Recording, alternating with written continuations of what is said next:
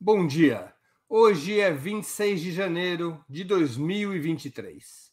Bem-vindos a mais uma edição do programa 20 Minutos. Nosso convidado é Paulo Galo, um dos líderes dos entregadores de plataformas. Nascido Paulo Roberto da Silva Lima, trabalha desde 2019 em diversos aplicativos. Já foi pintor, estoquista e instalador de internet. É fundador do Movimento dos Entregadores Antifascistas. Segundo o IPEA, Instituto de Pesquisa Econômica Aplicada, instituição vinculada ao governo federal, os motoristas e entregadores de aplicativos somam 1,4 milhão de trabalhadores, cerca de 31% do total de trabalhadores no setor de transporte, armazenagem e correios. De 2016 a 2021, a categoria cresceu aproximadamente 60%. Eram 840 mil trabalhadores há pouco mais de cinco anos. O número de entregadores de mercadoria por plataformas, subcategoria que inclui empresas como iFood, Rappi e Uber Eats, cresceu 980% nesse mesmo, nesse mesmo período, entre 2016 e 2021, de 30 mil para 278 mil trabalhadores.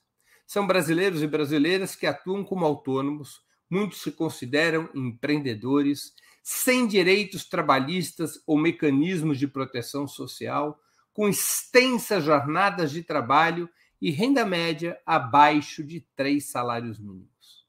Nos últimos tempos, no entanto, parte desses trabalhadores começou a se organizar para lutar por melhorias e soluções legais que amenizem a brutal exploração da qual são vítimas. Essa situação será nosso tema com o entrevistado de hoje. Qual a luta dos entregadores e por onde caminha essa luta?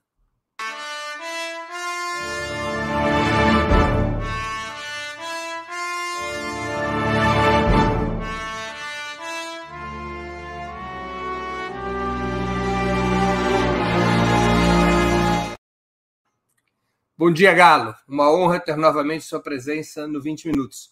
Obrigado por aceitar nosso convite. Bom dia, Breno. A honra é toda minha. Aí. Valeu ter convidado novamente. Aí. Galo, por que os entregadores decidiram suspender a greve da categoria que estava prevista para ontem, dia 25 de janeiro?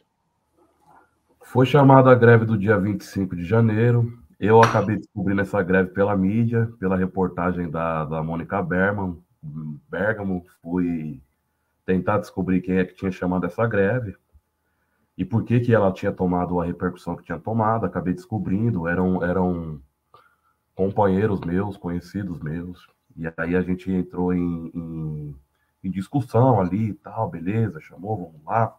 Porque assim, ó, tem uma dificuldade hoje de entender o que é não só o trabalho, mas o que é tudo no mundo de tra do trabalho, inclusive como se faz uma greve, entendeu? Muita gente ainda acha que fazer uma greve é igual fazer uma festa.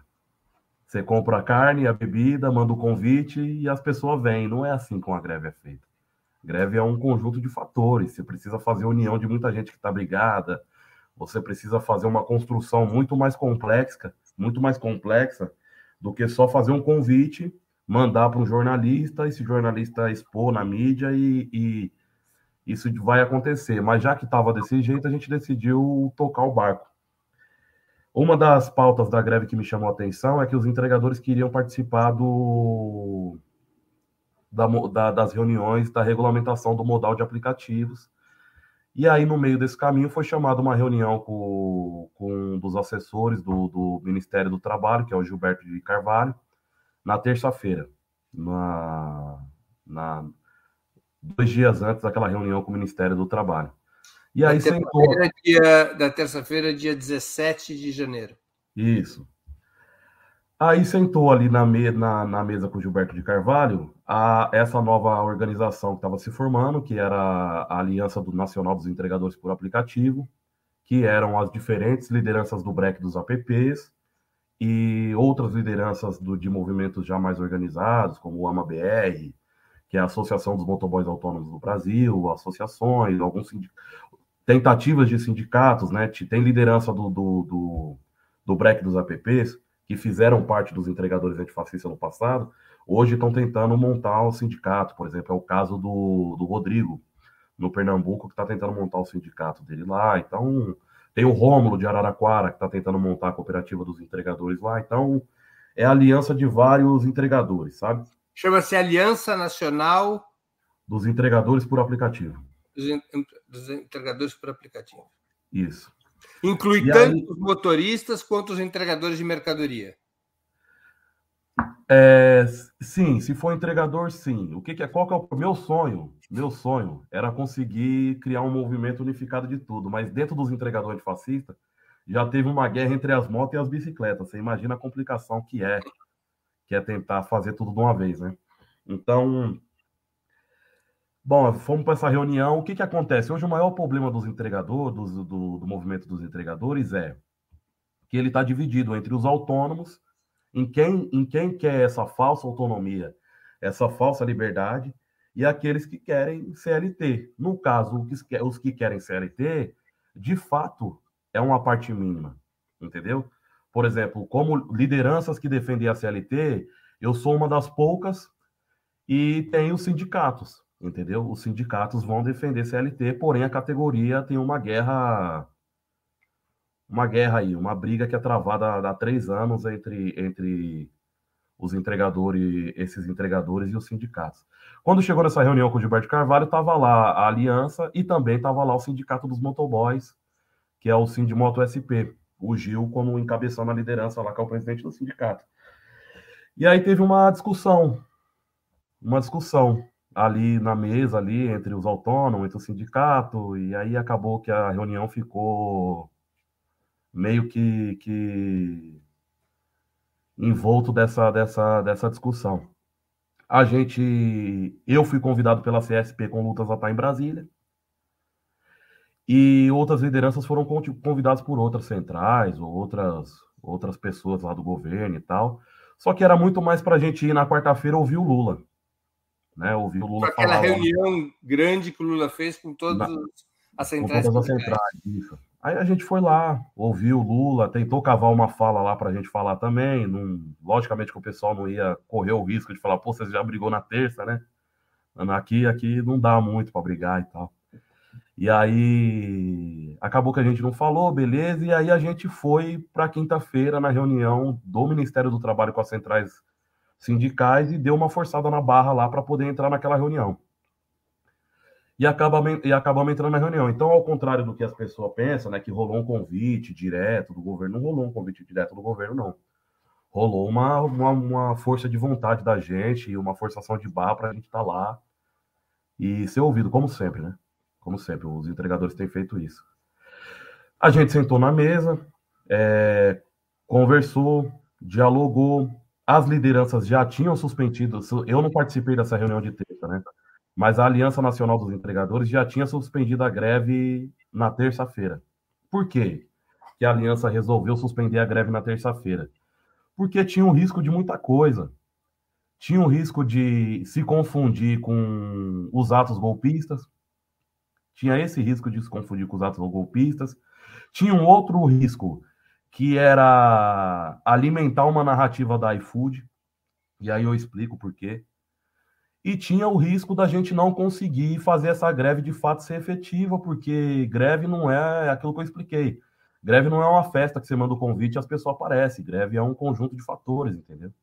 Então, tinha tu, tudo isso. Então, as lideranças resolveram ali. Quando a gente chegou em Brasília, já estava já tava resumido na terça-feira, publicamente, de que a greve seria suspensa. E ali eu só, ali, ali em Brasília, ali com o ministro Marinho ali, eu só reafirmei o que o que as lideranças gostariam que fosse reafirmado, entendeu? De que a greve seria cessada na, na, na seria suspendida, porque agora a gente estava conversando com o governo, a gente não queria aparecer misturado com esses atos golpistas e tal. E aí o que, que aconteceu? O movimento dos entregadores é fragmentado, muito fragmentado. Não é pouquinho fragmentado, não. Ele é muito fragmentado. Então o que, que acontece? Ó, o que, que a gente tinha no trabalho antigamente, Breno? A gente tinha uma coisa sólida. Você tinha um chão de fábrica, você tinha hora de almoço, você tinha os pontos de ônibus, você tinha um sindicalismo menos menos defasado na mídia, menos com a imagem menos defasada, você tinha um sindicalismo ali forte, que as pessoas, que, a, que, a, que, as, que os trabalhadores confiava e que a coisa ia. Então você tinha uma coisa sólida no trabalho.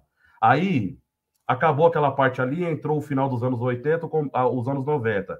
O trabalho passou a ser líquido com a terceirização.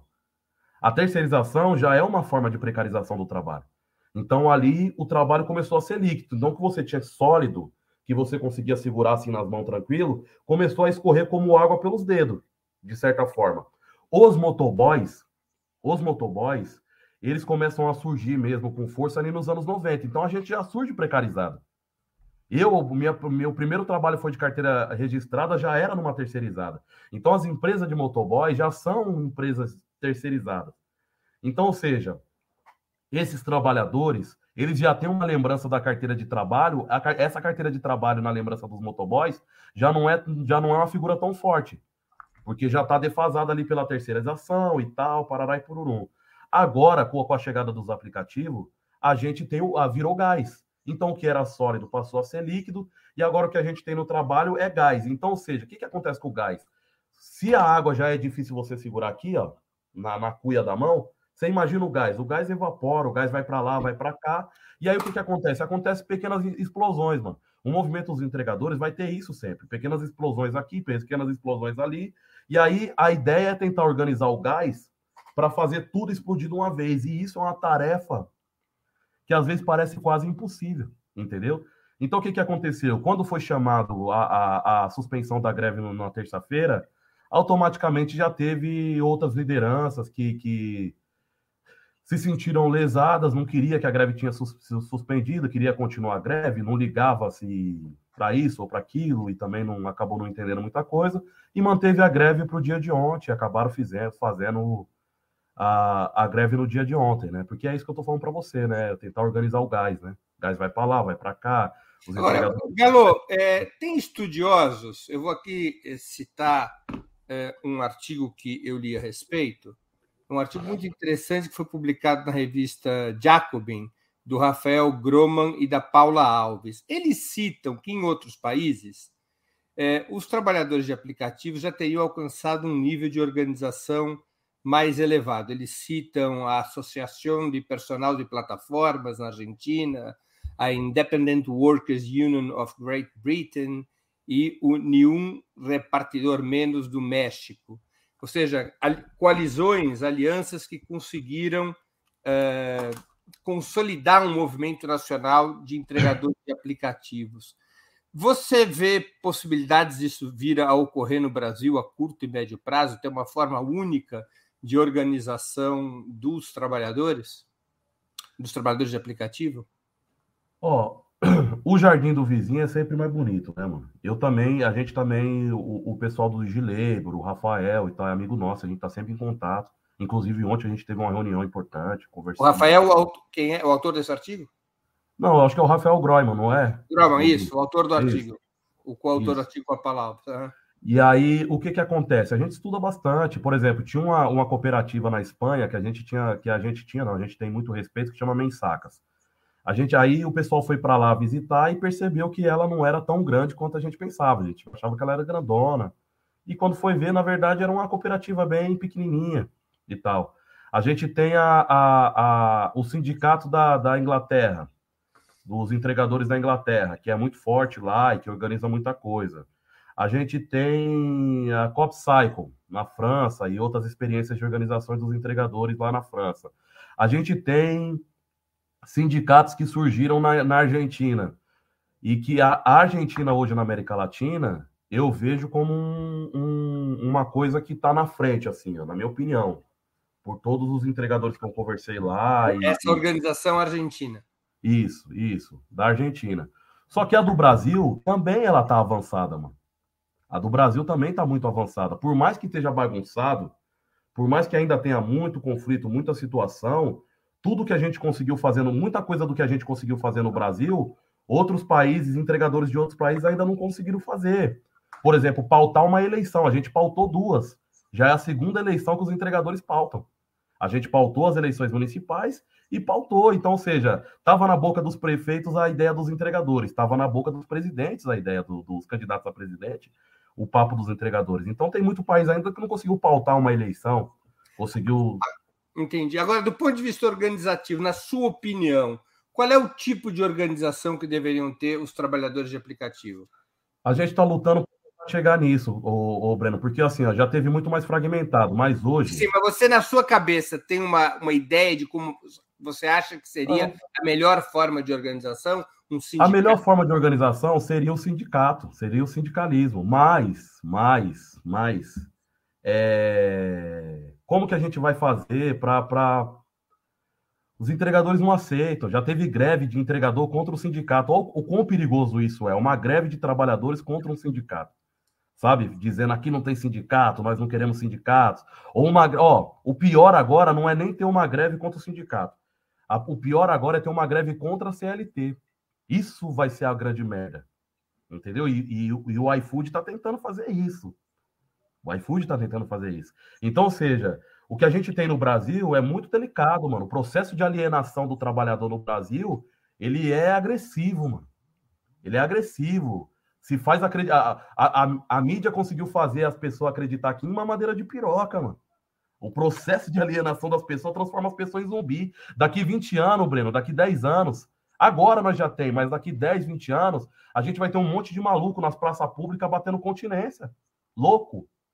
Gente louco batendo continência. Ou colocando o celular para o céu assim para dialogar com o extraterrestre. É, entendeu? Olha, olha, o que, que o processo de alienação no Brasil provoca, mano. Uma lavagem cerebral que transforma as pessoas em zumbi. Então, e, e, os trabalhadores por aplicativo também sofreram com isso aí, com relação à carteira de trabalho, com relação ao sindicalismo. Então, eu posso chegar para você aqui e falar assim, ó, é, a melhor organização ainda é, porque assim, ó, não dá para reinventar a roda. Por que, que não vai reinventar a roda? A roda já foi inventada, tá lá, vamos usar, entendeu? Vamos, vamos buscar invenções a partir da roda, entendeu? Não tá voltar para trás da roda. Só que é, houve um processo de alienação profunda para dizer que a roda é uma porcaria. A carteira de trabalho, a CLT, virou a nova manga com leite. É a manga com leite desse tempo para os trabalhadores. É a manga com leite desses trabalhadores. O sindicalismo também. Então eu poderia dizer para você que seria um sindicato, que é o modelo de organização dos trabalhadores que é mais combativa, que vai mais para cima, mas ainda precisa convencer esses trabalhadores do que é o sindicalismo e tentar resgatar isso aí, entendeu? Para tentar fazer. Então o que eu busco o que eu busco hoje de tentar a organização é muito mais essa coisa de aliança, de movimento, tentar trazer as pessoas para próximo, para criar relacionamento, para depois nós definir outra coisa. Porque primeiro a gente precisa voltar a se conectar, mano. Porque tá todo mundo individualizado, mano. Tá todo mundo microempreendedor individual, entendeu? Não é mais trabalhador. Galo, deixa eu te perguntar uma coisa. É, quais eram ou quais seriam as reivindicações principais dessa greve que estava convocada para 25 de janeiro? Participação, participação na, na no processo de regulamentação, o aumento das taxas, o fim das OLs, a volta do valor parece que é de R$ 9,90 para o aluguel de bicicletas, que aumentou e dificultou a vida do, dos garotos da bicicleta. Eu acho que tem mais duas, que eu não vou conseguir me lembrar agora aqui. A médio e longo prazo, a perspectiva dos entregadores seria consolidar laços de emprego com as plataformas, como ocorre com as categorias assalariadas mais tradicionais, ou se converter em cooperativas que vendam os serviços atualmente comercializados pelos aplicativos. O que, que você propõe? O que, que o setor dos trabalhadores no qual você se organiza propõe a esse respeito? É como eu disse, o processo de, de, de, alienação foi tão profundo que muitos entregadores não sabem nem o que eles querem. Eles querem aumento salarial, nem salário eles têm. Entendeu? Então o que, é que eles querem? O aumento das taxas. A gente quer o aumento das taxas, a gente quer o aumento das taxas. E aí, o, o, o trabalho meu e de outras lideranças é dizer, pô, mano, só aumentar as taxas não vai adiantar. Perdeu, nós não tem férias. Como é que nós vai tirar férias? Nós precisamos do, do seguro-desemprego, nós precisamos garantir que amanhã o algoritmo não vai te mandar embora porque quer. Entendeu? Tem uma lei que não permite ele te mandar embora. Tem que ter uma justa causa para ele te mandar embora. Você não pode amanhecer bloqueado e não saber por, por quê e passar fome por isso. Se você se machucar, você precisa encostar. Você precisa de todos os direitos que a gente já garantiu. Entendeu? E aí a gente precisa conquistar mais direitos a partir disso daí. O que, que os entregadores querem? Um aumento das taxas, ganhar mais. É uma luta meio que dentro de uma ideia do empreendedorismo.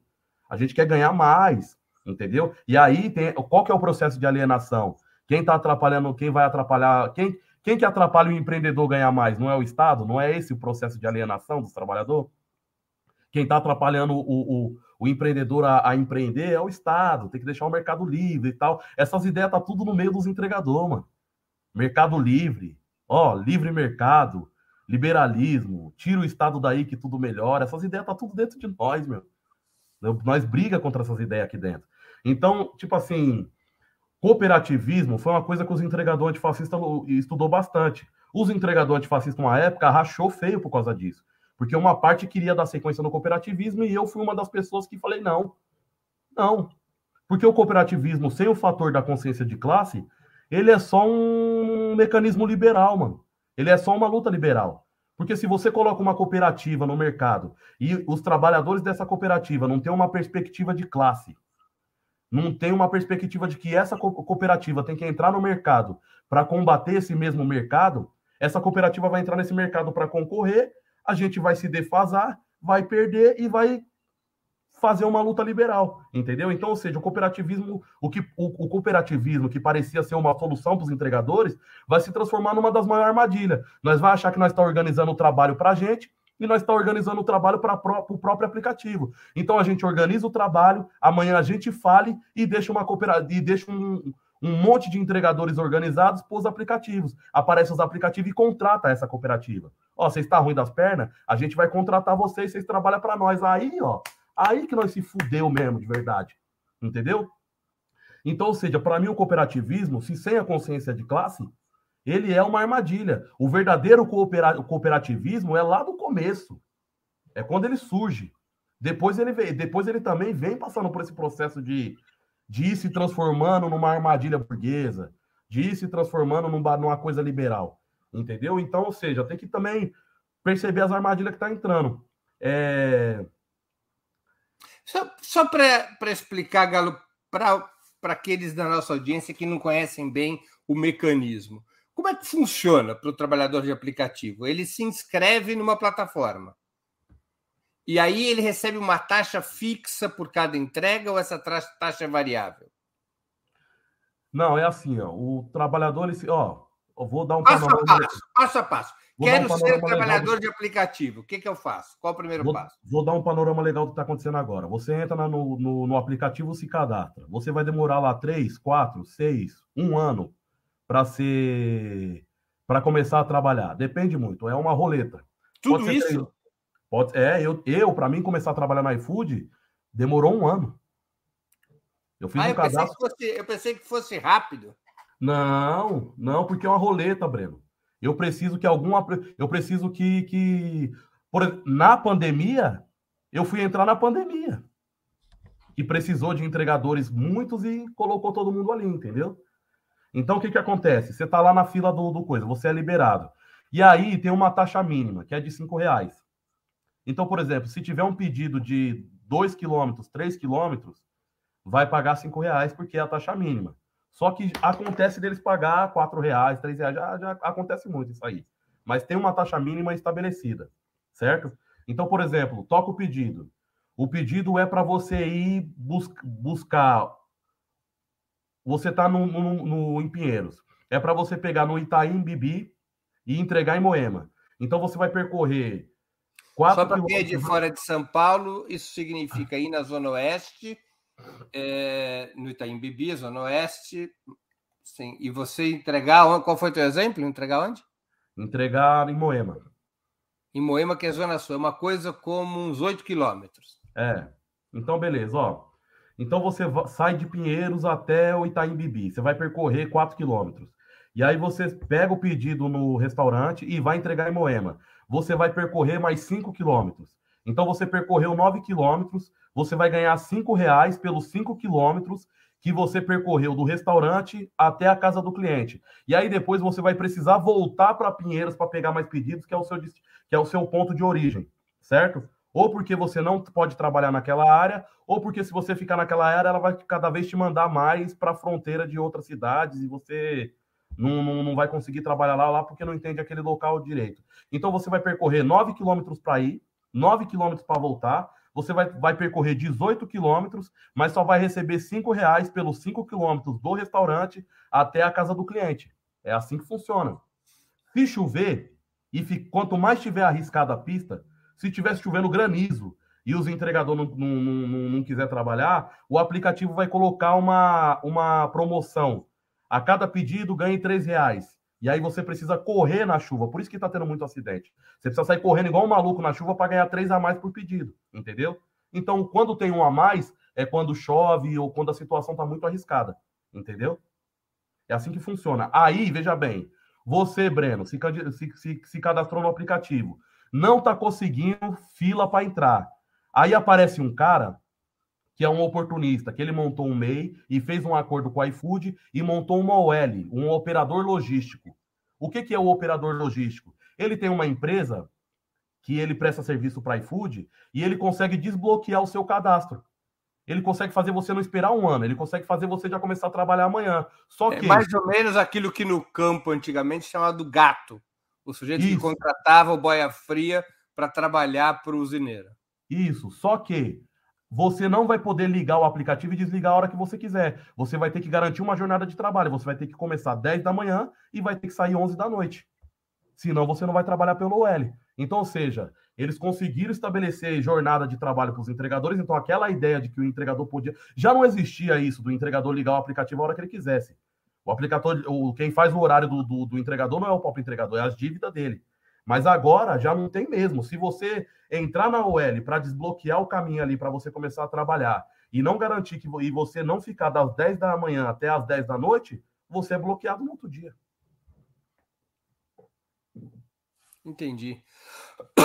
O que, que o governo poderia fazer em relação a essa situação? O que, que dependeria do governo e do parlamento para alterar essa situação? Porque parte da luta de vocês tem a ver com eh, as normas legais do trabalho por aplicativo, não? Eu vou falar, eu vou falar como Galo. Eu não vou falar como Aliança dos Entregadores, nem como movimento, e não vou falar pelos entregadores aqui. Eu vou falar por mim, o que eu acredito, certo? E o que eu acredito nesse momento é que é a CLT. Entendeu? Precisa da CLT. Não dá para descartar a CLT. O governo está querendo fazer uma regulação do trabalho pela Seguridade Social, pela Previdência. Então, é, é de comum acordo do governo, algumas centrais algumas centrais sindicais e dos aplicativos, de que a regulamentação seja feita só pela Seguridade Social. Ou seja, os aplicativos vai, vai fazer uma contribuição na Previdência e agora o entregador vai poder se aposentar entendeu? Só que isso aí é muito mais um caminho de legalizar a uberização. Então, assim, ó, Breno, ó, eu bato o chicote nas suas costas de segunda a sexta, certo? De segunda a sexta eu bato o chicote. E aí, a luta é confusa. Você vai lá e faz uma luta porque você não quer que bata o chicote nas suas costas de segunda, que bata o chicote nas suas costas. O que é proposto pelo governo e outros? De que a, o chicote só bata nas costas de segunda a terça. Se você aceitar isso daí, você legalizou a ideia de bater o chicote nas costas do trabalhador. Porque agora pode bater o chicote nas costas do trabalhador, só que de segunda a sexta. Então, quando você faz a regulação só pela Previdência, só pela Seguridade Social, você tem toda uma, uma rodovia para recapar e você só tapa um buraco com areia. Com areia. Até porque nós teve a reforma da Previdência e se a gente for fazer a conta, o entregador não se aposenta. A gente tem entregador que tem 30, eu tenho 33, eu tenho 34, mano. Se eu for começar a contribuir agora como entregador na previdência, quando que eu me quando que eu me aposento? Então, se for fazer a conta, a maioria dos entregadores não encaixa na conta para se, se aposentar. Não se encaixa na conta para se aposentar. Então, fazer uma regulação só pela Previdência, só pela Seguridade Social, é. É história para boi dormir, entendeu? Precisava da CLT, precisa da CLT. Sim, mas é, você mesmo disse que isso tem resistências fortes na categoria.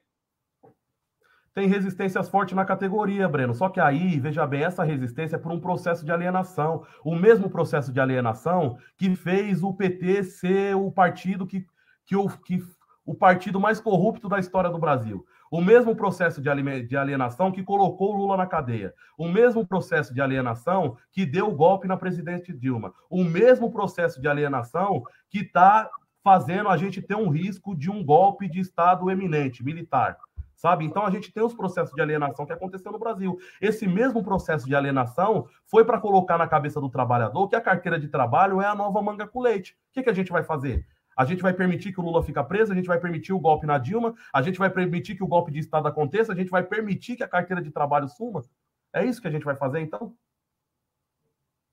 Agora, é, evidentemente, as plataformas, os aplicativos, são inimigos da CLT, ó?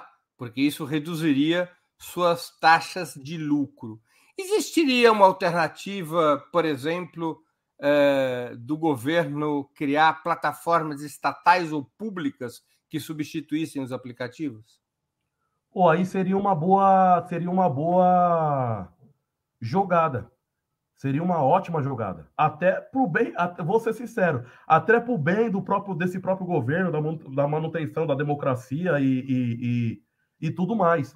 Entendeu? Seria uma ótima jogada. Agora, será que é isso que eles querem? Porque já foi definido, Breno. Já está lá definido. Só se faz quando você senta na reunião com o Marinho ou com outros, só se fala da previdência, só se fala da seguridade social. Não tem espaço para debater outra coisa. Qualquer, por exemplo, os sindicatos não estão de acordo com isso. Centrais sindicais como a CUT, a Força e a UGT estão de acordo com isso. Mas os mesmos sindicatos que pertencem a essas centrais sindicais não estão de acordo com isso. Entendeu? Então, ou seja, quando vai se falar da carteira de trabalho da outra coisa, parece que você está xingando a mãe de alguém. Quando você senta na mesa para falar da CLT, parece que está xingando a mãe de alguém. Então, ou seja, tem que ver se de fato o governo quer isso, entendeu? E aí vai um trabalho de convencer os entregadores de que esse é o melhor caminho. Aí a gente vai passar por uma outra situação assim, ó. É... Ah, mais uma estatal? Mais uma estatal? Os entregadores vão embarcar nessa ideia. Então, tipo assim, o que a gente está vivendo hoje na luta de classe. Não houve alguma é experiência de. Não tem experiência de algumas cidades que estavam pensando em criar um serviço de aplicativo? Eu acho que Araraquara. Araraquara. Não? Araraquara. Isso foi adiante? Parece que em Araraquara foi adiante com os trabalhadores de motoristas, os motoristas por aplicativo. E os entregadores, que a liderança lá é o Rômulo, que está tentando fazer a cooperativa é, dos entregadores. Só que não é, não é um aplicativo do governo. Não é o governo ali integralmente. O que o governo está fazendo é ajudar esses trabalhadores montarem a sua própria cooperativa e subsidiarem um aplicativo para eles, que seria bacana também, certo? Mas aí a gente volta para aquele termo lá, o, o, o Breno. É, cooperativismo sem o elemento consciência de classe é armadilha liberal. É armadilha liberal. É organizar o trabalho para o próprio aplicativo. Agora, essas diversas organizações dos trabalhadores por aplicativo, elas têm interlocutores nas plataformas para suas reivindicações? O iFood, o Uber, eles se sentem, eh, o pessoal dessas empresas, eles sentam com, os, com as entidades para negociar direitos e taxas? Eles escolhem. Negociar, eles não negociam nada, eles escolhem quem que está mais suscetível a bater o papo com eles. Então eles vão escolhendo, vão puxando por aqui, eles vão fazendo isso de forma de forma que mais fragmenta mais a categoria e mais transforma quem foi lá na imagem de um traidor do que de fato fazer uma coisa. Por exemplo, eles fizeram um fórum da iFood, convidaram um monte de liderança, deixaram outras lideranças de fora que, que, que, provavelmente também não aceitaria ir lá pelo jeito que a coisa foi formada. E para que, que serviu esse fórum da iFood? Para fazer um escaneamento do que as lideranças estavam pensando. Então o fórum foi feito, os entregador pediu as coisas que gostaria lá, não foi atendido nada, não saiu resolução de nada, não saiu solução de nada, e a única coisa que aconteceu foi fazer um raio-x de como essas lideranças estavam pensando, porque a iFood tem um medo, a iFood não sabe como essas lideranças pensam.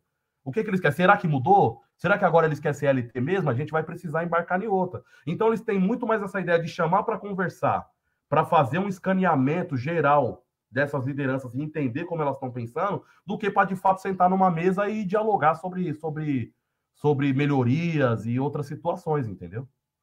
E você achou que o governo, só para entender melhor, que o governo é, está aberto para discutir o tema da previdência social dos trabalhadores de aplicativo, mas não a mudança das relações de trabalho desses trabalhadores com as plataformas. É isso que você achou? É isso que você acha? Eu, ó, eu confio, eu confio na história de operário do Lula. Eu confio na história de sindicalista do Marinho, entendeu? Só que eu sei que sozinho não dá, precisa de pressão popular. Eu sei que sozinho não dá, precisa de pressão popular, entendeu? Eu também não vou ficar fazendo aqui um exercício de tentar adivinhar o que é ou o que não é, entendeu? O que, que eu acredito? Eu acredito que o certo, eu, eu, Galo, certo? Acredito que o certo é a CLT, não dá para reinventar a roda. A gente já estabeleceu o mínimo de direitos para os trabalhadores, que dá o um mínimo de dignidade. Descansar 30 dias por, por, por, por ano dá um mínimo de dignidade. Não, não, não trabalhar com a ideia de que a qualquer momento você pode ser mandado embora sem motivo nenhum, te dá o um mínimo de dignidade. E se você for mandado embora, você tem um seguro-desemprego, para tentar arrumar outro emprego nesse tempo, dá um mínimo de dignidade. Décimo terceiro, mínimo de dignidade. Então a gente já tem na CLT o mínimo de dignidade para o trabalhador estabelecido.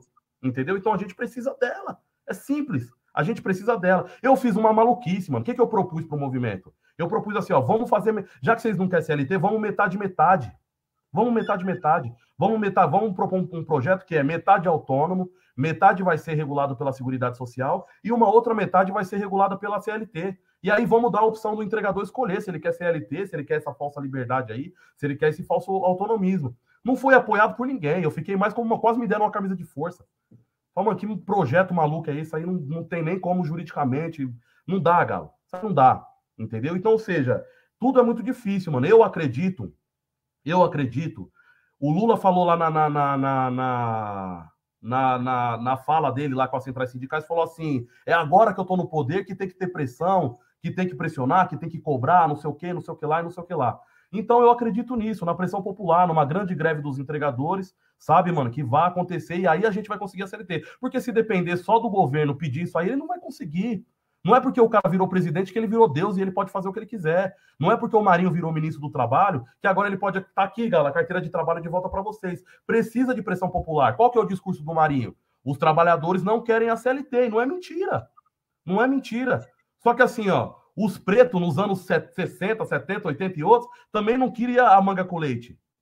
Também não queria tomar vitamina de manga, mano. Entendeu? Por causa de um processo de alienação profunda. Então precisa se, se colocar na balança o processo de alienação profunda que esses trabalhadores enfrentaram com a terceirização, com a uberização, com a mídia, com tudo. Com tudo. A carteira de trabalho já não era uma coisa boa. Sabe por quê? Ó? Porque eu sou contratado pela carteira de trabalho e eu tenho que colocar a minha ferramenta de trabalho no meio? Não. Se eu sou contratado pela carteira de trabalho, a empresa tem que me dar uma moto para me trabalhar, e não eu colocar a minha moto para trabalhar e pagar a manutenção. Então já era frágil na terceirização para os entregadores. Lógico que os entregadores não vão querer a CLT, a coisa já estava frágil. A gente já tomou um monte de porrada na terceirização. Agora, na uberização, a gente não está aguentando mais. A gente, a gente, de certa forma, tá assim, ó, não, beleza, mano, é empreendedor mesmo, vamos embora, de tanta porrada que nós já tomou. Entendeu? É o, processo de alienação é assim. Então o que eu penso é, o meu trabalho, o meu trabalho é, é tentar fazer o convencimento da massa. Eu estou há três anos tentando fazer isso aí. Hoje tem liderança que antigamente Voltou? Tá. Hoje tem liderança que até me ameaçava de que até me ameaçava de morte antigamente, hoje compõe comigo. Então acredito nisso, nesse processo de convencimento, nesse processo de trazer as pessoas de volta. É igual a caverna de Platão, mano. É igual a caverna de Platão, é o mesmo dilema da caverna de Platão.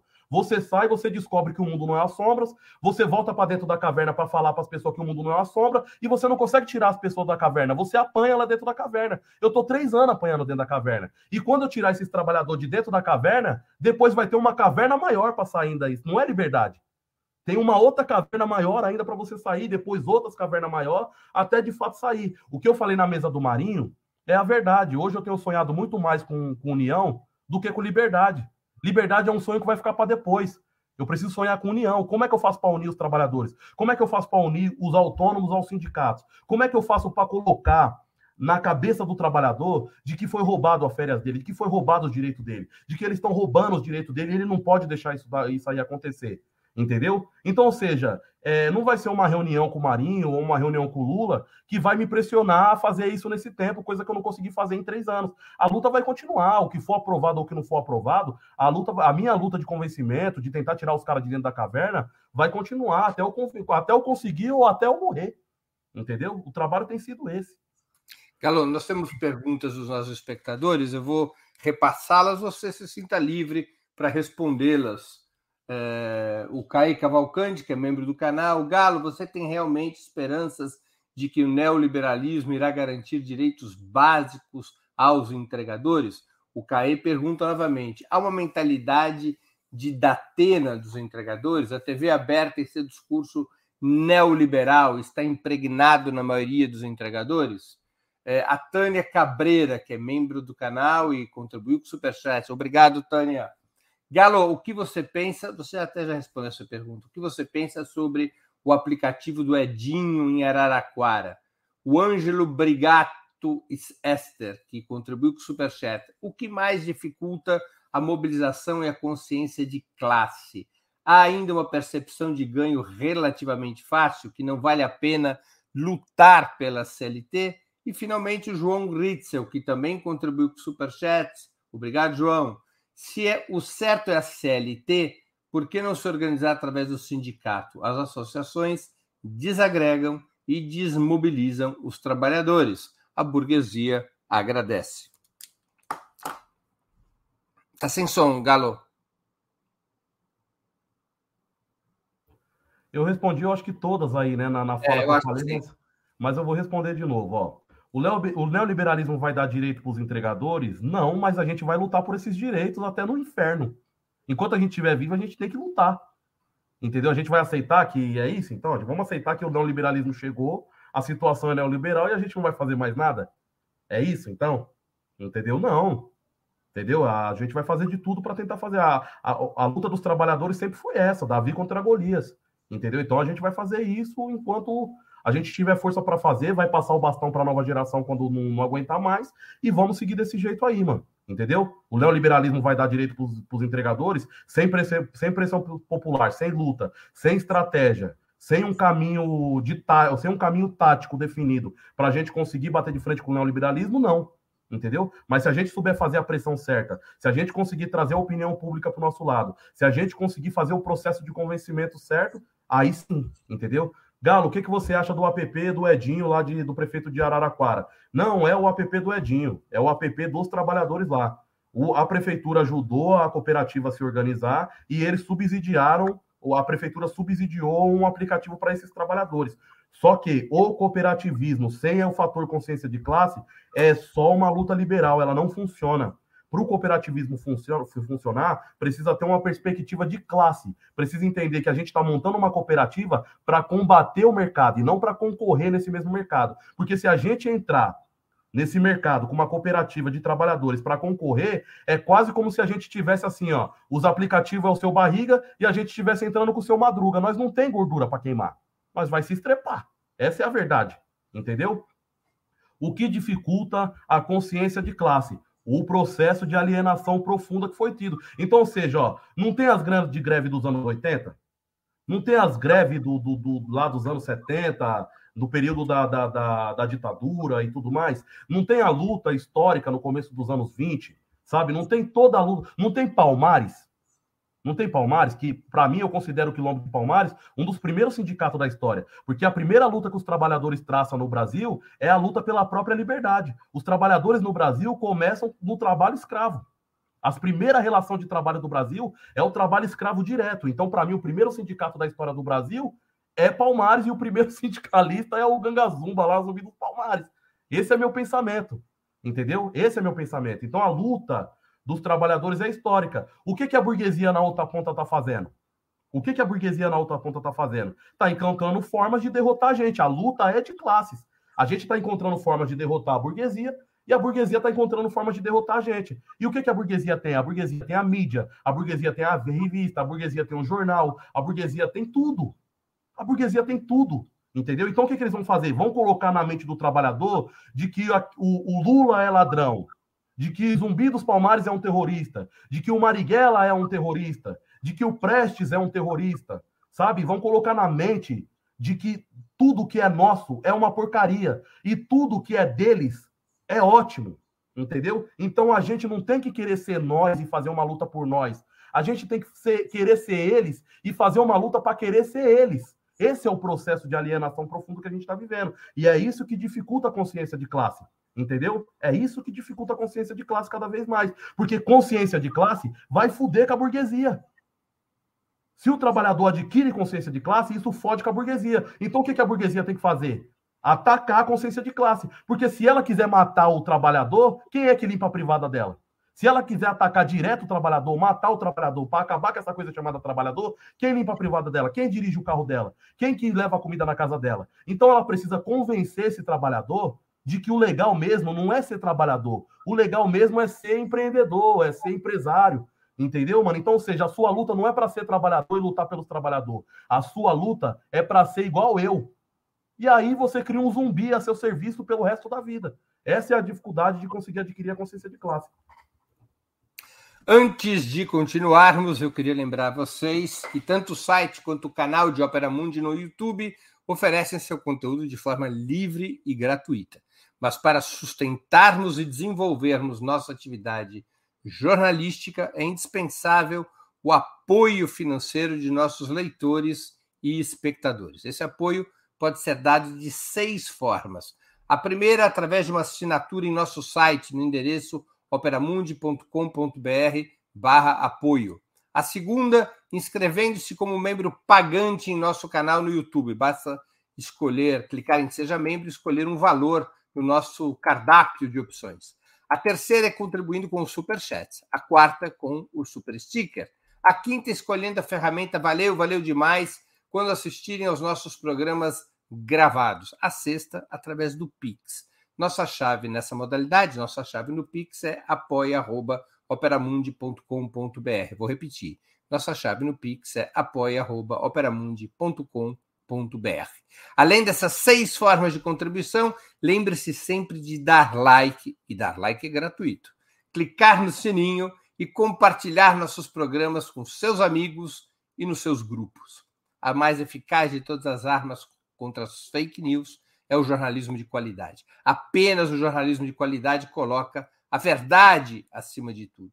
E esse jornalismo que a Opera Mundi busca oferecer todos os dias depende da sua contribuição depende do seu engajamento, depende do seu apoio, depende do seu bolso. Não importa qual valor que com o qual deseje ou possa contribuir, será sempre bem-vindo, porque o jornalismo independente depende dos seus leitores e espectadores. Galo, você acha correta a, a avaliação que muitos estudiosos e analistas fazem de que a maioria dos entregadores, você já tocou nesse assunto aqui, eu queria que você desenvolvesse um pouco mais, de que a maioria dos entregadores enxergam a si mesmo como empreendedores, não como trabalhadores, que esse discurso do empreendedorismo colou?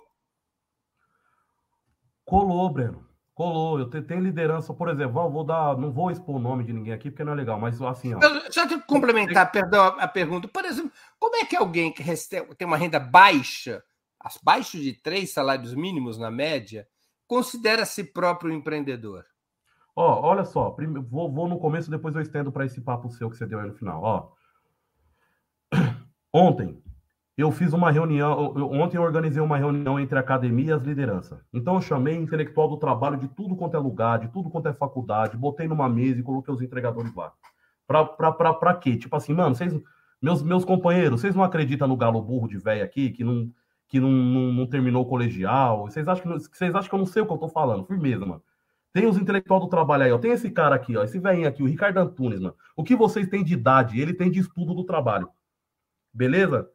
Escuta ele, escuta o Solto Maior, escuta o, essa, todos esses intelectual aqui. Aí nós passou três horas de reunião. Pá, pá, pá. No final, teve liderança que falou assim: agora nós precisamos de uma reunião com os empreendedores, Galo. Nós precisamos ouvir os dois lados. Nós ouvimos o intelectual do trabalho, agora nós temos que ouvir os empreendedores. Vamos fazer uma reunião com o Sebrae, Galo. para ver o que que tá certo e o que que tá errado. Aí, meu Deus do céu, eu só falta querer me matar, assim, eu só falta querer arrumar uma corda, pendurar no teto, assim, falar assim, mano, impossível, como é que faz para convencer esses caras, mano? O que que eu faço? Eu montei a Liga da Justiça no trabalho, chamei o Superman, chamei o Hulk, chamei o Homem-Aranha, os caras não conseguiu, fudeu. Eu fico assim, os caras agora querem chamar, quer fazer uma reunião com, com, com, com o outro lado, tá ligado? Beleza, vamos lá nessa reunião lá do, do Sebrae.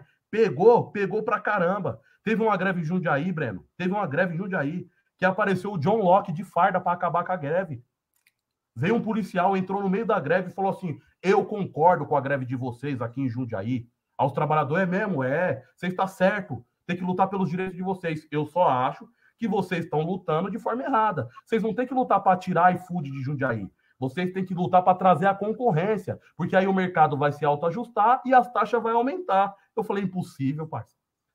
Cataram o John Locke, botaram uma farda e mandaram o cara vir aqui em Jundiaí e acabar com a greve. Possível isso acontecendo. Então, seja, tá em todo lugar, não, não é só o entregador que está se sentindo empreendedor. É muita gente. Eu caí nisso daí. Eu também não queria carteira de trabalho, Breno, no começo, mano. Eu fui trabalhar numa empresa que instalava um aparelho, e aí chegou lá, o cara falou assim: Galo, o que, que você quer? Você quer CLT ou você quer ser MEI? Eu falei, eu quero ser CLT. Aí ele falou assim para mim, ó, só que isso em 2012. Se você for CLT, você vai ganhar 8, 7,50 por cada instalação. E se você aceitar ser MEI, você vai ganhar 9 reais por cada instalação. Eu falei, ô louco, vou ficar rico com esses 9 reais aí. Foi isso que eu pensei. É fácil enganar nós. Nós está tudo passando fome, nós está tudo no veneno. Assistindo a televisão, Breno, ó. Nós está com maior fome, no maior veneno, se vestindo mal, morando mal, com uma televisão dentro de casa. Sabe como é que isso é uma tortura? Sua casa não tem chapisco, sua geladeira não tem comida, mas tá lá uma televisão mostrando um mundo maravilhoso para você, mano. E dizendo, vem para cá, vem para cá, vem para cá, é quase como não tem como você não transformar a cabeça. A minha rua chama, a minha rua, ela chamava Rua da Lama, porque ela era de terra. Eu nasci na Rua da Lama querendo ser o Jay-Z, não dava para ser o Jay-Z, mano. Eu descobri tarde, quando eu descobri eu já era entregador. Quando eu descobri eu já era entregador, mano. Então, ou seja, essa ideia do, do liberalismo está introjetada em todo mundo, não é só nos entregadores, está introjetada em todo mundo. A gente está lutando contra isso. A gente está lutando contra a ignorância das pessoas que nós amamos. Entendeu? Que a gente quer estar tá junto. A gente está tentando combater a ignorância que está dentro delas. Fala assim, mano, isso aí é mentira. Estão te enganando, isso aí é um golpe. Não acredita nisso daí. Entendeu? Então, se, se, se é correto quando os liberais. O, o, o, ó, perdão, meus companheiros intelectual. Quando os intelectuais da academia dizem muito trabalhador se sente empreendedor, sim, sim. E ó, você aí que não se sente empreendedor ainda, se, o, se o, do jeito que a coisa está caminhando, ou você vai começar a se sentir empreendedor, ou você vai ser resistente o suficiente. Mas será que seu filho vai ser resistente o suficiente? Será que seu neto vai ser resistente o suficiente? Entendeu? A gente está caminhando para um, um, caminho onde a, até a palavra trabalho vai deixar de existir. A palavra sindicato. As coisas vai. Os caras vão fazer tudo isso deixar de existir, meu. A gente agora vai virar parceiro, sócio, empreendedor. E como é que a gente vai se organizar? Como é que um microempreendedor individual vai se organizar de forma coletiva? Não tem como, mano. Não tem como. Você acha que o governo e os partidos de esquerda poderiam e deveriam ajudar nessa luta pela consciência de classe? Os partidos, os governos e todas as instituições de esquerda, se elas não ajudar na consciência de classe, elas vão se fuder. Elas vão se fuder. Porque é só olhar o que aconteceu na Venezuela. Quem foi que ajudou o Maduro? Não foi a consciência de classe? É o Chaves. Quem foi que ajudou o Chaves lá? Quando teve o golpe? Não foi a consciência de classe? É só a consciência de classe, mano. O nosso presidente ainda é aquele velhinho em cima de um caixote de madeira falando com um monte de trabalhador. Mano, tem que entender isso.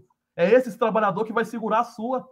Entendeu? Não é, não adianta confiar em acordo, mano. Não adianta confiar em acordo com o PMDB, não adianta confiar em acordo com o mercado, com o PSDB, não adianta confiar nesses acordos. O único acordo possível que vai fazer a manutenção da democracia e que vai salvar nós é o acordo com a base, com a classe trabalhadora e com o povo, entendeu? Se não fosse o Nordeste, nós estava fodido. Se não fosse o Nordeste, nós tava fudido. É só o acordo com o povo, entendeu? Então, assim, ó, fez mil alianças que eu não vou criticar aqui, porque eu sei como a política é difícil e beleza, eu não vou ficar criticando essas alianças. Essas, a, a, a, quem tem que saber é quem, quem tem que saber se é certo ou errado é quem fez lá, beleza? Naquele âmbito lá. Agora, a única aliança que de fato fez a diferença nessas eleições para tirar o Bolsonaro e colocar o Lula foi a aliança entre o Lula e o Nordeste. Entendeu? Essa é a aliança mais forte que precisa ser fortificada. Precisa cuidar das mães do Bolsa Família. Precisa colocar, precisa fortificar o, o, o, as lideranças comunitárias. Precisa colocar uma sede dos partidos em cada favela. Precisa estar conectado com a gente, mano. Para quando o problema vier e o problema vai vir, a gente ir lá e resolver o problema. Porque nós resolve mesmo. Nós resolve mesmo. Entendeu, mano? É só mostrar para nós que tá com nós. É só fazer a gente se sentir um pouco importante nessa situação assim. Mostra que a gente é importante, mano. Mostra pra gente que a gente é importante. Mostra para aquela liderança comunitária daquela favela que ela é importante pro seu partido, que ela é importante para manutenção da democracia. Entendeu? Mostra para nós que nós é importante, que quando o problema vir, mano, nós vai para cima do problema junto. É isso que eu acredito. Você acha que o presidente Lula deveria assumir ele próprio um papel de destaque pela formação dessa consciência de classe? Ah, eu já cometi erros aqui de fazer críticas ao Lula que foram péssimas críticas, mano. Eu não vou ficar. Eu não tô te pedindo uma crítica. Eu é, eu não vou ficar dando conselho pro velho. O velho é um gênio, mano. O velho é um gênio. O velho é um gênio. Ó tudo que o velho fez, ó onde o velho chegou, ó a história do velho, a trajetória do velho. Como é que eu vou dar um conselho pro velho? Eu queria que o conselho, eu queria que o velho me desse um conselho. Entendeu? Queria chegar na, na, na, na, na cara do velho e falar assim, velho, olha o que tá acontecendo, mano. O trabalhador não se sente trabalhador, não quer o sindicato. O que, que você faria, velho? Fala aí, o que, que você faria? Então eu não vou dar conselho pro velho. Por, por mim, eu pedia um para ele. Se ligou? Galo, é, de, faz sentido a afirmação bastante corrente, para além do problema desse, dessa é, consciência empreendedorista dentro dos, da categoria dos entregadores, faz sentido a afirmação de que o bolsonarismo teria força expressiva nessa categoria? Como é que se justificaria essa influência? Não, não, isso é besteira. Todas as motocicletas dos entregadores do, do Bolsonaro, eu fiz questão de estar tá lá no meio, eu estava lá no meio. Sabe aquelas motos que vocês viram andando do Bolsonaro? Eu estava lá no meio. Eu precisava me certificar com os meus olhos de que não tinha nenhum entregador ali.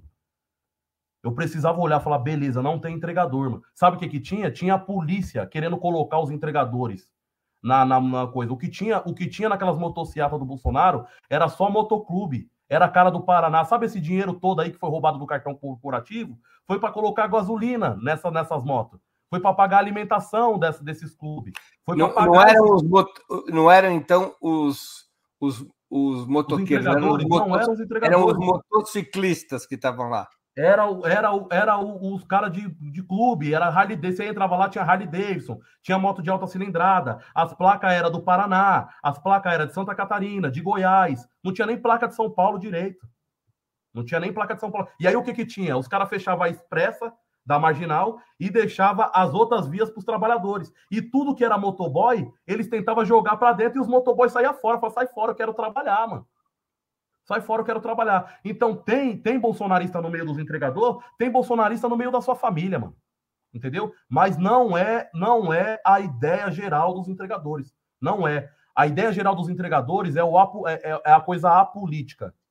É a coisa apolítica. E a, e a única coisa que fez boa parte dos entregadores votar no, no Bolsonaro é porque ele tinha um discurso igual do Maluf para a segurança pública. Bandido bom é bandido morto, eu vou te dar uma arma. E aí você tem um entregador que já teve a moto dele roubada duas vezes.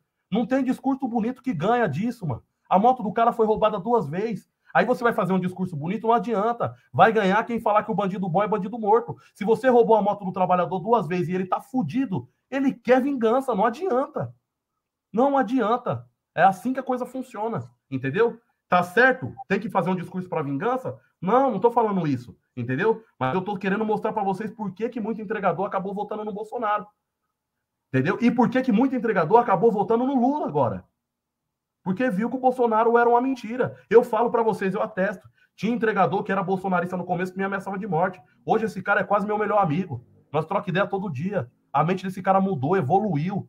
Sabe, mano? Esse cara tá num processo de. A consciência de classe dele tá bem mais avançada. Então eu acho um, um erro falar que os entregadores são bolsonaristas. Agora, se quiser falar que os caras é apolítico, que tem uma ideia liberal no meio dos caras, entendeu? E que o discurso da segurança pública vai pegar os caras de qualquer jeito, aí beleza. Agora dizer que os caras é bolsonarista, não, entendeu? Porque qual foi a motociata que teve lá para invadir o Planalto? Teve alguma?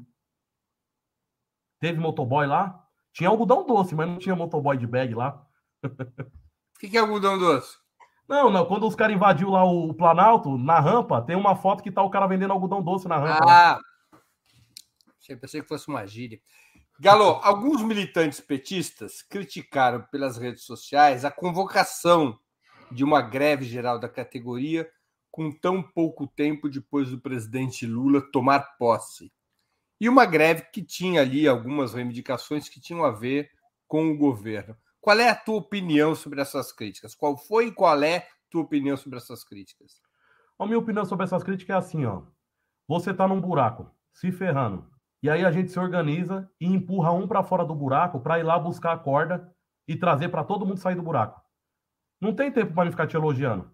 Eu não vou falar assim, legal, a gente não vai ficar lá no buraco. Aê, Breno, você tá aí fora, legal, parabéns, é foda. O que nós vai fazer é falar, vai, maluco, vai buscar a corda, traz a corda para nós que o bagulho tá louco. Entendeu? Não tem tempo para ficar batendo palma. Então, se vocês acham que é cedo, entendeu? Tudo bem. Aí é com vocês, aí é, aí é a barriga de vocês que tá dizendo que é cedo. Entendeu? A barriga dos entregadores é outra. As ideias é outra, entendeu? E aí, veja bem, nem o Lula ficou chateado com isso, o próprio Lula disse que tem que ter pressão popular. Não sei por que, que vocês ficaram chateados com isso. Qual a tua expectativa é, com o terceiro governo Lula? Você manteria uma afirmação feita num vídeo do ano passado, é, para resumir, de que essa seria a hora de, entre aspas, incendiar o país exatamente sob uma administração liderada por um presidente de esquerda?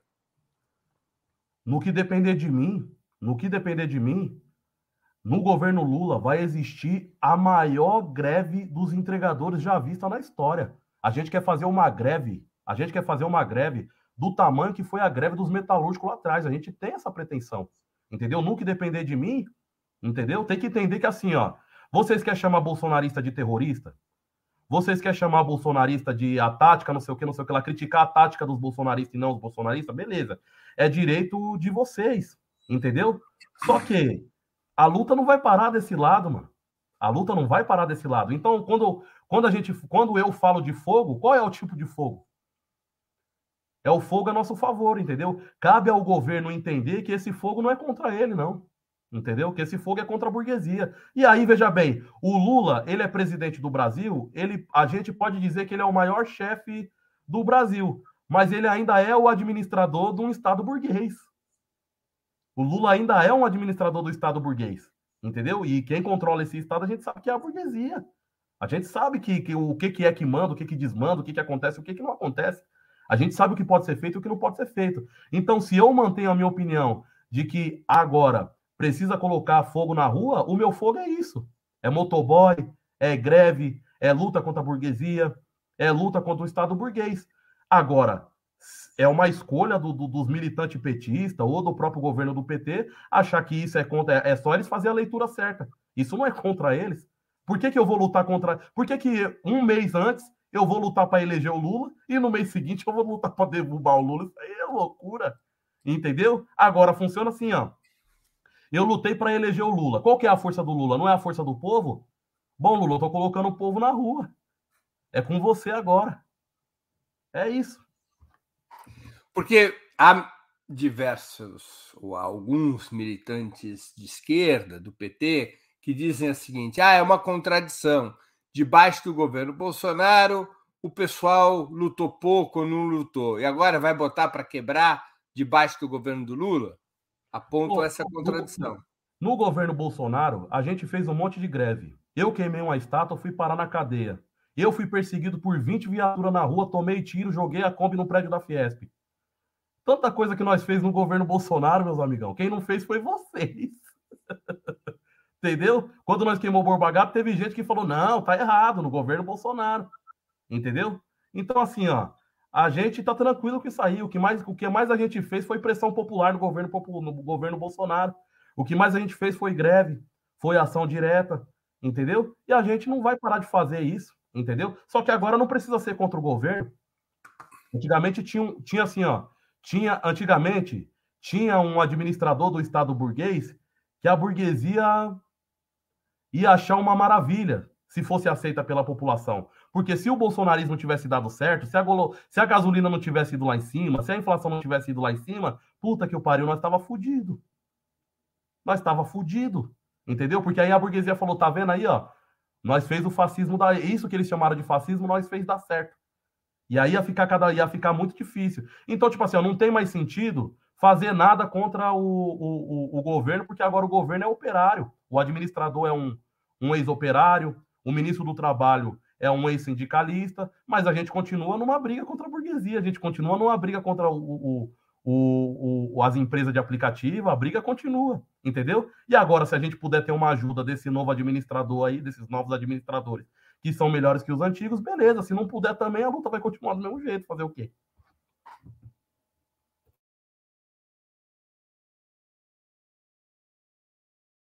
Qual, qual, é a sua expectativa com o governo Lula? O que, que você acha que ele pode trazer de bom para a classe trabalhadora? Eu acho que ele pode trazer muita coisa boa, mano. Não só para não só para a classe trabalhadora, por exemplo, ó, eu tenho muito cuidado agora, porque assim, ó, não é só só nós que tá doendo, entendeu? Tem os Yanomami lá, tem tanta coisa acontecendo, né? Entendeu? Então, a gente tem que aprender também um atrapalhar o outro, entendeu? O Lula não tá aí só para os entregadores, o Lula não tá aí só para os atendentes telemarketing, só para a classe trabalhadora, o Lula tá aí para os indígenas, o Lula tá aí para a questão da raça, o Lula tá aí para a questão do gênero, o Lula está aí para várias questões, entendeu? Então a gente também não quer atrapalhar e a gente também não quer ser atrapalhado, entendeu? Então que o povo preto faça a sua luta, que o povo indígena faça a sua luta, que as mulheres, os LGBTs façam sua luta e que os trabalhadores façam sua luta, mano. E que ninguém atrapalhe ninguém. Se ligou, mano? E que ninguém atrapalhe ninguém. Eu não quero atrapalhar ninguém, mano. Eu não quero atrapalhar ninguém. Eu quero só fazer o avanço do, do, das coisas, entendeu, mano? Ô, Breno, todo dia, imagina se o Lula tivesse numa fábrica que todo dia ele acordasse e ele visse um companheiro dele morto no chão. Eu sou isso, mano. Todo dia eu saio na rua para trabalhar e eu encontro um motoboy morto na rua, mano. Acidentado, fudido, entendeu? O que, que eu vou fazer? Eu vou esperar? Não dá para esperar, mano. Tem aqui perguntas dos espectadores nossos. O Guilherme Ferraz, que contribuiu com o Superchat, ele faz uma pergunta: qual é o resultado, ou qual foi o resultado concreto, da queima de estátuas para a classe trabalhadora? Agora, imediatamente, nenhum. Só que um dia, ó, veja bem, um dia eu vi um rapper xingar a polícia. E falei, porra, eu acho que esse caminho aí é legal. De lutar contra o sistema, de bater de frente. É possível. Sabe o que a queima do Borba Gato é também? é uma amostra de que é possível. De que é possível. É possível se revoltar, é possível se rebelar. Não é vocês que reclamam também e falar assim: ah, mas esse povo aí é muito morno. Ah, esse povo também apanha e não faz nada. Olha lá nos Estados Unidos, as coisas acontecem e eles vão lá para cima na hora. Aqui no Brasil, não. Morre um monte de gente, eles não faz nada. Sabe por quê? Porque muitas vezes não parece que é possível. Não parece que é possível.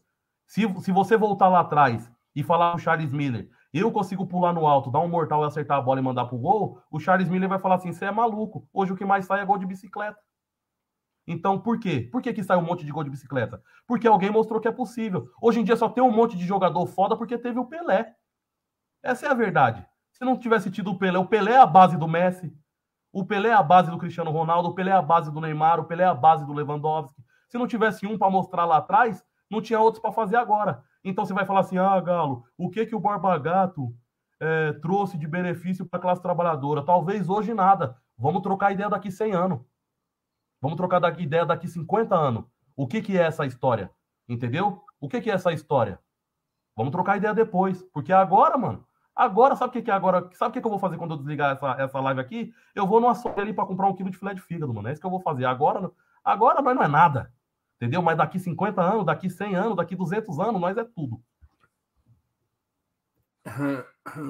O Caê Cavalcante também faz uma pergunta. Galo, os estados do Sul e Sudeste só elegeram senadores da direita defensores da exploração dos entregadores. Haverá pressão sobre o Senado? Repete para mim, por favor. Galo, os estados do Sul e Sudeste só elegeram senadores da direita, defensores da exploração dos entregadores. Haverá pressão de vocês sobre o Senado? Haverá, com certeza. Qualquer inimigo dos entregadores vai ter pressão sobre eles. Pode ter certeza disso daí. Entendeu? A gente só precisa conseguir mostrar quem é os inimigos, porque hoje em dia os inimigos se escondem. O entregador ele não acha que ele tem um patrão, mesmo ele tendo um patrão, o patrão se escondeu. Os inimigos dos entregadores, ele se esconde. Ou então eles fingem que é amigo. Ou então eles fingem que é amigo. Entendeu? A Tabata Amaral, por exemplo, fez um projeto de lei para os entregadores lá atrás que era uma porcaria. Teve, entre... teve liderança, teve entregador que comprou aquela ideia. Entendeu? Teve liderança que comprou aquela ideia. Era uma ideia horrível. Era uma ideia horrível que mais legalizava a precarização, mais legalizava a uberização do que de fato ajudava a, a, a combater ela, entendeu? Então, ou seja, primeiro a gente precisa conseguir mostrar para os entregadores seus verdadeiros inimigos, entendeu? Ó, eu já achei que meu maior inimigo era um policial, mano. Você toma um tapa na cara do polícia, você fala, meu maior inimigo é um polícia. Aí depois eu falei, não, peraí, mano. Quem controla o polícia é o político.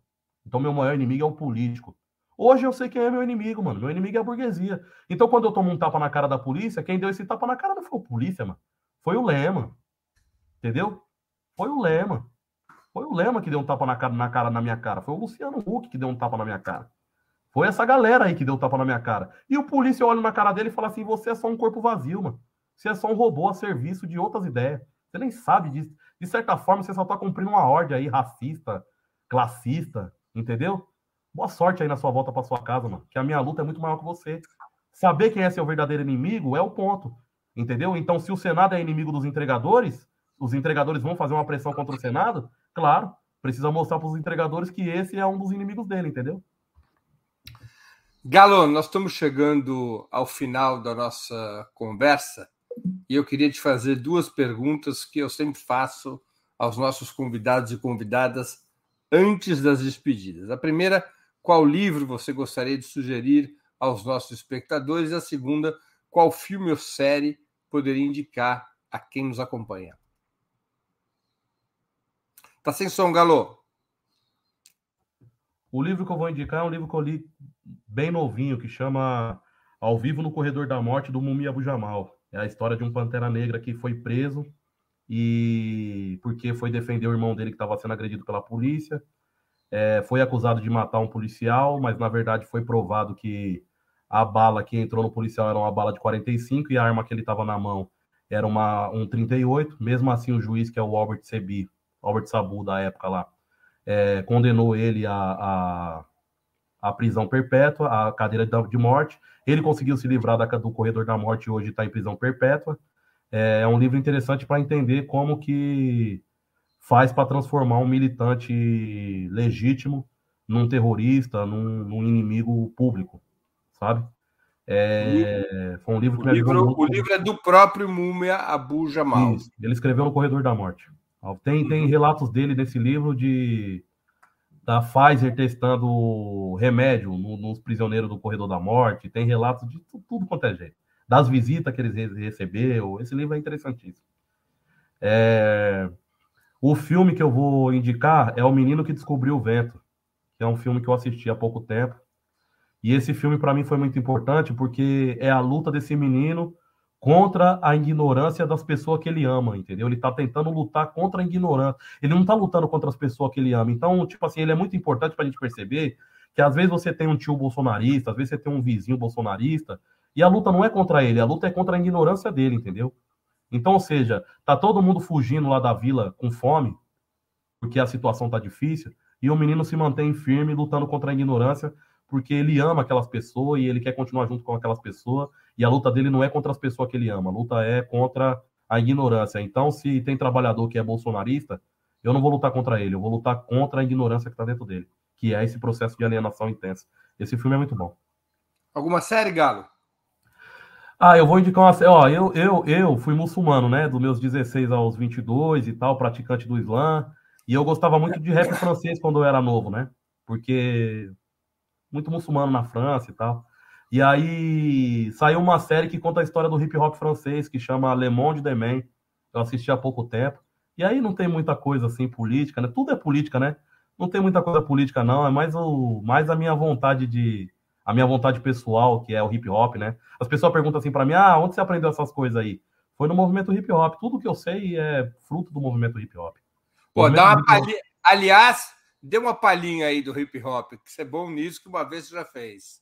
Boa, vou, ó, vou dar uma palhinha de uma música do meu professor, o cara que me colocou esse livro do Mumia Bujamão na minha mão. Chama Epidemia a música.